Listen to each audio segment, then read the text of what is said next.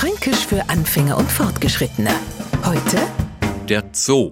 Keine Gehege, keine Bassins und schon überhaupt keine Viecher finden Sie in einem fränkischen Zoo, weil erstens der tierische Zoo bei uns in Nürnberg Tiergarten hast und zweitens in einem fränkischen Zoo ganz wenig Platz ist.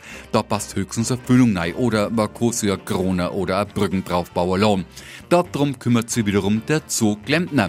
Verwirrung, vor allem bei den Neufranken, die sie jetzt einmal wieder gar nicht mehr auskennen. Und drum lade sie jetzt einmal zu einer ausführlichen fränkischen Führung durch den Zoo-Ei. Der fängt bei der Krone an, führt über den Hals runter zur Wurzel. Na, ist der Goschen jetzt gefallen? Genau, der Zoo ist hierzulande der Zahn. Und dem sei bester Freund ist der Zooklempner, der Zahnarzt.